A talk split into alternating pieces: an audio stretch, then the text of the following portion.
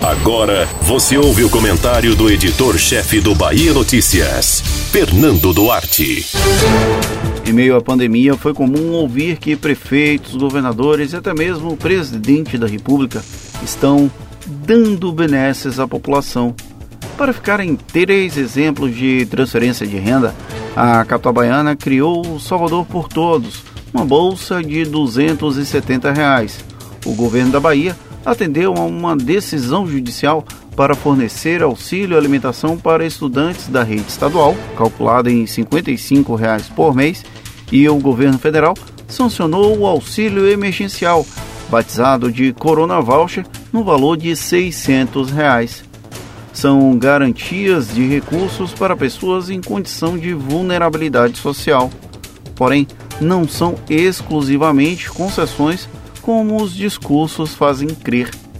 Em 2019, o Brasil estava na 15ª posição no quesito carga tributária. Ano passado, houve um recorde de mais de 35% do produto interno bruto com esse fim. No entanto, o retorno ao cidadão que está na ponta é muito pequeno. A saúde pública não funciona como deveria. A educação está aquém do que poderia ser e o Estado segue pouco eficiente. A pandemia gerou uma oportunidade de tentar mitigar os efeitos desse problema histórico da alta concentração de renda no topo, enquanto a maioria do país controla migalhas das riquezas desse mesmo país. Só que não vai acontecer. Não há uma discussão séria sobre o assunto.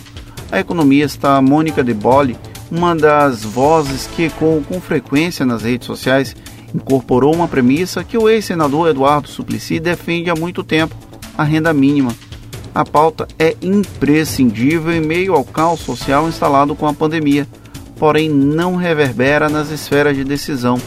O Ministério da Economia finge que o tema não existe. Governos e prefeituras transferem o pouco da renda disponível, mas não possuem a capacidade orçamentária da União. E esse monstro da desigualdade fica ainda mais visível diante da crise sanitária.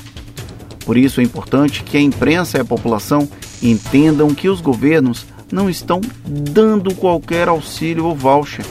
Há uma aceleração do processo de transferência de renda para tentar evitar o total colapso da economia, visto que é iminente que aconteça na área da saúde. O verbo mais adequado seria bem diferente do dar, no máximo, um retorno do peso de sustentar um Estado que explora a todos, mas que faz os pobres sofrerem ainda mais. Não acreditemos no discurso que há governos bonzinhos. Eles fazem bem menos do que as obrigações. Você ouviu o comentário do editor-chefe do Bahia Notícias, Fernando Duarte.